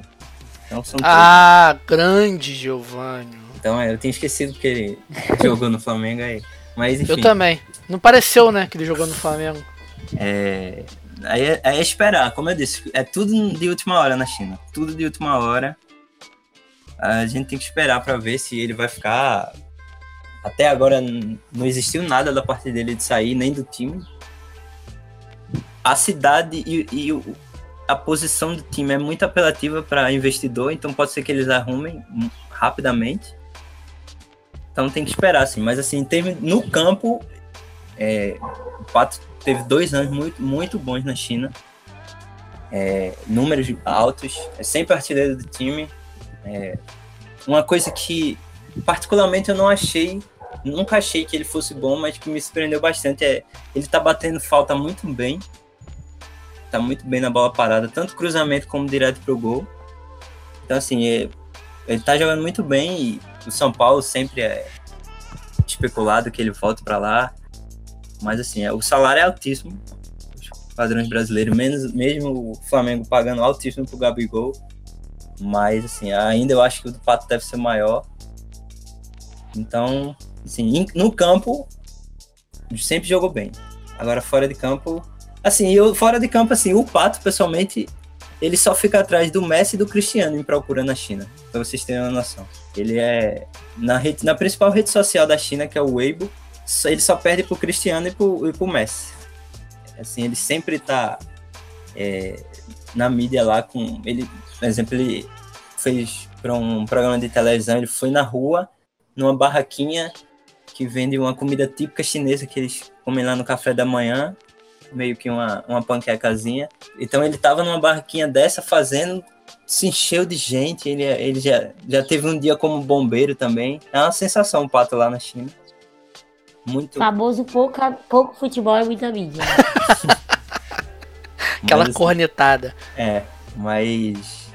Mas tem que esperar por causa da situação do time. A situação do Pato é muito boa na China, mas tem que esperar pela situação do time. E, E jogo. o jogo? Ah, o ano passado teve um jogo que eu acho que se você perguntar a todo mundo que acompanha o futebol chinês, eles vão falar que foi na antepenúltima rodada, rodada 28, dia 3 de novembro do ano passado. Guangzhou 4, Xangai SIPG 5. Boa. Os Quase um times- Flamengo e Santos, né? É, eles estavam na disputa do título. Quem É, O Guangzhou era o líder, faltando duas rodadas. O Xangai SFG estava dois pontos atrás, um ponto atrás. Ou a situação inversa, porque a minha memória não é muito boa. Eu acho que, eu acho que o Guangzhou era o líder. Aí o, o, o Xangai foi lá, em Guangzhou, no cantão, venceu por 5 a 4 E o jogo foi assim. O Xangai abriu pra, o placar, 1 a 0 O Paulinho empatou, o Xangai virou, o Alan empatou e o Paulinho virou. Isso é o primeiro tempo. Caralho. que Aí isso? no segundo tempo o Vulei empatou novamente. Aí virou com um gol contra e o Hulk fechou 5 a 3 E ainda teve o Alan no fim do jogo fazendo 5 a 4 Então foi, foi muito bom esse jogo. E, e praticamente selou o título do Xangai ali, porque eles abri, abri- abriram vantagem e na próxima rodada eles tinham um jogo em casa que eles também venceram e, e conseguiram o título. Então esse é o jogo que, que fica marcado. E quem quiser ver esses gols, é só entrar no, no canal do YouTube do China Brasil Futebol que tá lá. Assim como vários outros jogos e gols e lances do- dos jogadores brasileiros. Pô, eu lembro que na época desse jogo aí, é, no Twitter, muita gente ficou falando do Hulk, que ele tinha brilhado, que tinha sido um jogo incrível e tal. É, o Hulk é, é a válvula de escape do, do Xangai. Quando aperta, estão em dificuldade, eles colocam a bola no Hulk. Porque assim, fisicamente, principalmente para a Ásia, não tem comparação. Ele É. bota a bola na frente e ninguém vai conseguir derrubar ele no corpo. A bunda daquele tamanho, filho. Que isso. Né? Então ele, Maluco. ele, ele sempre se destaca. Na minha opinião, ele foi o MVP. O MVP foi o vôlei, porque também tem que ter a patriotada. Mas, assim, é, não tem comparação. O Hulk sempre se destaca, tanto no campeonato chinês como na Liga dos Campeões da Ásia, contra times sul-coreanos, japoneses. Então, não tem como parar o Hulk na, na Ásia. Bom, então foi isso. Nosso episódio sobre o, nosso queridíssimo chinesão, que a gente chama com muito carinho aqui. Óbvio que temos. Acho que a gente conseguiu abordar né, um pouquinho de tudo ali, até porque é, é um campeonato novo, envolve muito investimento, envolve muita, muita, mu- muitas coisas que a gente não está acostumado dentro do futebol, né? Mas acho que foi um papo muito foda pra gente repensar em como a gente enxerga o futebol ao redor do mundo. E tendo em vista esse meu encerramento todo pomposo, vamos então para a nossa dica do olheiro.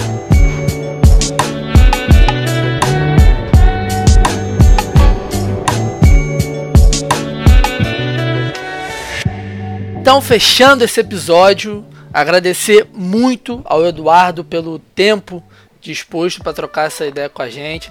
Parabenizar também o trabalho pelo China Brasil Futebol, é muito maneiro. Eu, eu inclusive, eu comecei a acompanhar. Faltou falar isso durante o episódio, mas cabe falar aqui. Eu comecei a acompanhar por causa de uma daqueles sorteios de, de blusa que tem. Foi um sorteio do Alan, eu acho, uma blusa do Alan autografada. E cara, eu Vitor é conhecido por ser o maior participador de sorteio de blusa da internet. Cara, eu sou viciado. Tem um sorteio. Eu tô marcando. Ele tá Sim, dentro. Sim. Você piscou, ele te mata. Exatamente. Eu adoro. Nunca ganhei nenhum. Então, se no próximo sorteio, Eduardo, se você quiser dar uma burlada e fazer com que eu ganhe, tô aceitando, tá bom? E. Eu Enfim, vou- agradecer pelo tempo, parabenizar pelo trabalho, realmente é muito maneiro. É muito. Porque tem muito brasileiro lá, né, cara? Então é sempre bom de tá, a gente tá. A gente tá informado, o canal também é muito bom. Hoje eu tava vendo mais entrevistas, eu vi a entrevista do Pato, vi a entrevista do Júnior Russo. Cara, é muito, muito maneiro. E já aproveita logo de todas as suas dicas. É, todo mundo siga ah, o China Brasil Futebol em todas as redes, Instagram, Twitter, Facebook, vale muito a pena. E é isso, cara. Muito obrigado mesmo. Não, eu que agradeço a vocês falar um pouco mais de futebol chinês, é, dos jogadores brasileiros lá na China. E deixar a dica pro pessoal para acompanhar a temporada 2019 com o China Brasil Futebol, né, no Facebook, no Twitter, no Instagram, no YouTube, nosso site chinabrasilfutebol.com.br. A gente tá sempre colocando os gols, as notícias, estatísticas, é, negociações, enfim, negociações também quando um jogador sai de lá para vir para cá pro Brasil. A gente tem umas fontes boas lá. Ah, então, assim, é, acompanhe com a gente futebol chinês. E eu tenho certeza que esse ano vai ser uma temporada ainda melhor do que foi o ano passado. Já foi muito boa para o nível do futebol chinês. Então, quem gosta ou quem tem curiosidade, é, acompanha com a gente, segue a gente lá. E deixa palavra que esse ano vai ser bem especial a, cobertura do futebol chinês.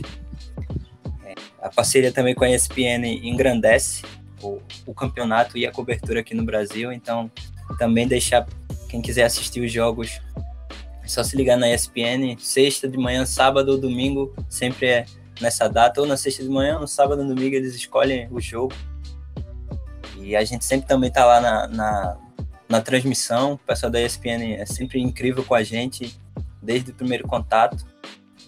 E deixar essa dica de, de quem, não, quem não acompanha, passar a, a acompanhar futebol chinês mais de perto, que tenho certeza que vai se divertir bastante, tem muitos jogos divertidos. Premier League. 5x4, 6x5, 4x3, 4x2. Futebol chinês, a gente que trabalha em futebol chinês, a gente sempre diz que na matéria ali na resenha do jogo, no lead, sempre tem que deixar aberto, porque sempre tem um gol no último minuto. Então, se tiver 3 a 0 no primeiro tempo, não vou fazer a, o texto ainda. Espera um pouquinho, porque sempre tem emoção no final. Então, essa é a dica que eu deixo pro pessoal. É, muita paz também no coração um pouco menos de raiva, um pouco menos de arrogância, porque o mundo já tá cheio disso. E, e, mais uma vez, obrigado né, pelo carinho por me receber, a Julinha, o Igor, você. É um prazer, a gente sempre tá à disposição aí. E pode ter certeza que eu vou mandar uma camisa para você, não precisa nem ser sorteio. ah, mentira, eu vou chorar muito então. Eu vou chorar muito. Eu não sei lidar. Eu não sei lidar. Olhar nos alfarrafos do China Brasil Futebol pra ver se com certeza tem alguma do Aloysio, alguma do, do, do, Nossa, que isso, cara. Que isso. não faz isso comigo, não. Pronto, agora ele pode parar. Eu então, só uma, pra fechar. Eu tenho uma, eu tenho uma que é do Jiangsu, do Alex Teixeira. Que Nossa, é um azul, um azul bem bonito assim. E vou ver o que tem e, e a gente manda para você, pode ter certeza. Nossa, pra, você, pra todo mundo do 4231 e também fazer um sorteio com a galera do grupo do WhatsApp. Aí, Porra, acabou. Eu vou dar o um programa para esses caras. Acabou. Eu vou dar o um programa para eles. Tô até em pé aqui. Tô tá até gravado, em pé. Eu vou chorar. Tá eu vou chorar. Eu, tô, eu, eu Não, sou, tá olha só, eu sou. Eduardo, eu sou um cara que chora. Eu sou um é cara emotivo, que chora. Emotivo. Eu choro. Eu choro no banheiro tomando banho. Eu choro olhando meu WhatsApp depois que eu acordo bêbado. Eu choro antes de dormir, sempre ouvindo pagode. Então, assim, recebendo camisa e fazendo sorteio, filho, acabou, vou passar o resto do ano chorando. E só pra fechar também, já que você falou pra gente, pra galera acompanhar, né, na SPN, sexta de manhã, sábado e domingo, qual é o calendário da, da, da temporada? É parecido é, com o Brasil, é europeu? é, o campeonato começa em março e acaba em novembro.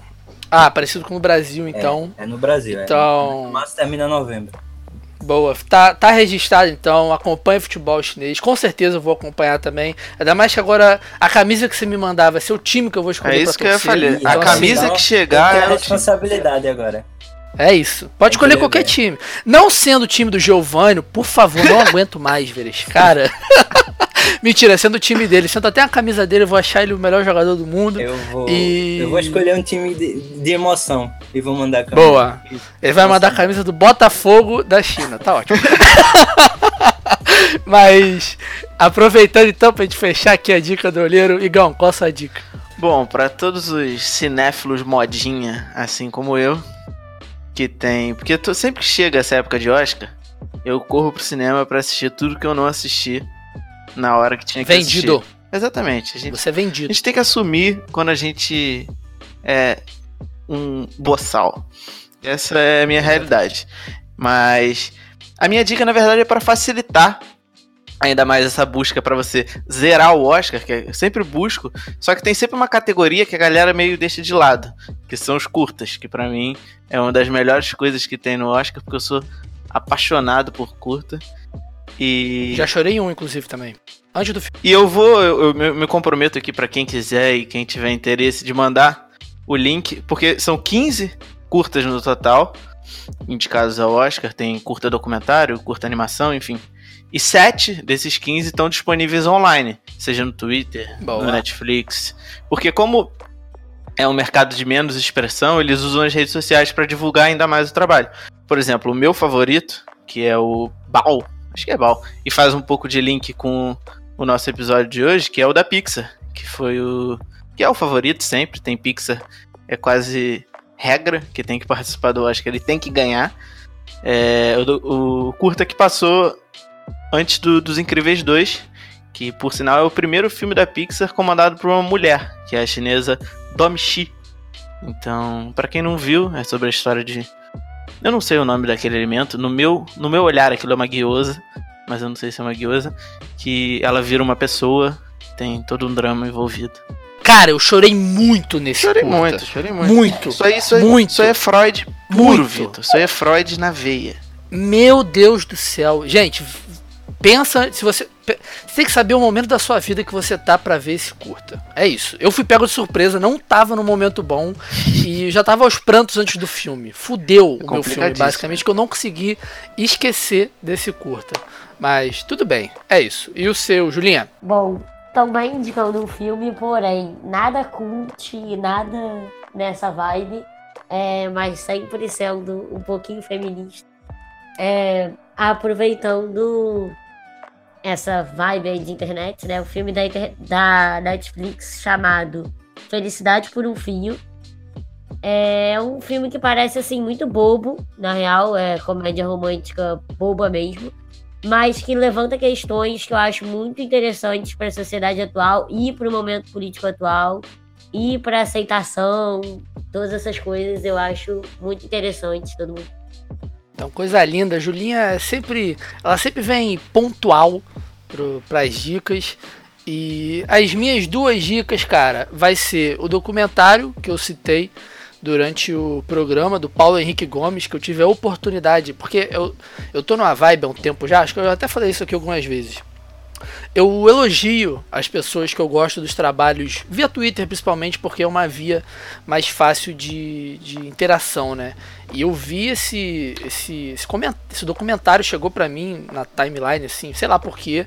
E, cara, é exatamente muito sobre o que eu penso em relação à seleção brasileira e como a gente trata a seleção brasileira e como a imprensa trata a seleção brasileira e como a seleção brasileira faz autocríticas, autocríticas que não chegam a ser autocríticas. Então, assim, é um baita documentário. Ele já falou que pretende fazer uma trilogia sobre por causa do, do, do, do feedback positivo que ele teve. Então, o Brasil e a Copa do Mundo, a arrogância futebolística.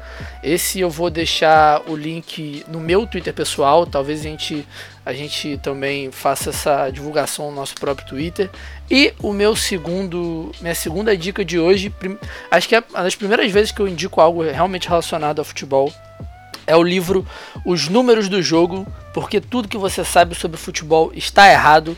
Ele é um livro um pouco antigo, assim, acho que ele é de. Vou até conferir aqui. 2013. É um livro de 2013, o prefácio escrito pelo Paulo Vinícius Coelho. O livro é do Chris Anderson e David Sally e traz muita, muita traz uma discussão muito boa sobre como a gente realmente vê o futebol errado e uma das partes mais citadas do livro é a questão do escanteio, né? O porquê que o escanteio curto é tão mais efetivo que o escanteio batido alçado na área. E enquanto isso, tem técnico de Flamengo treinando lateral longo, uma coisa que me irrita profundamente. Mas aí fica as minhas duas dicas, o documentário do Paulo e o livro do Chris e do David. E encerro por aqui esse episódio maravilhoso. Muito obrigado de novo ao Eduardo, Igão e Julia. Um beijo em vossos corações.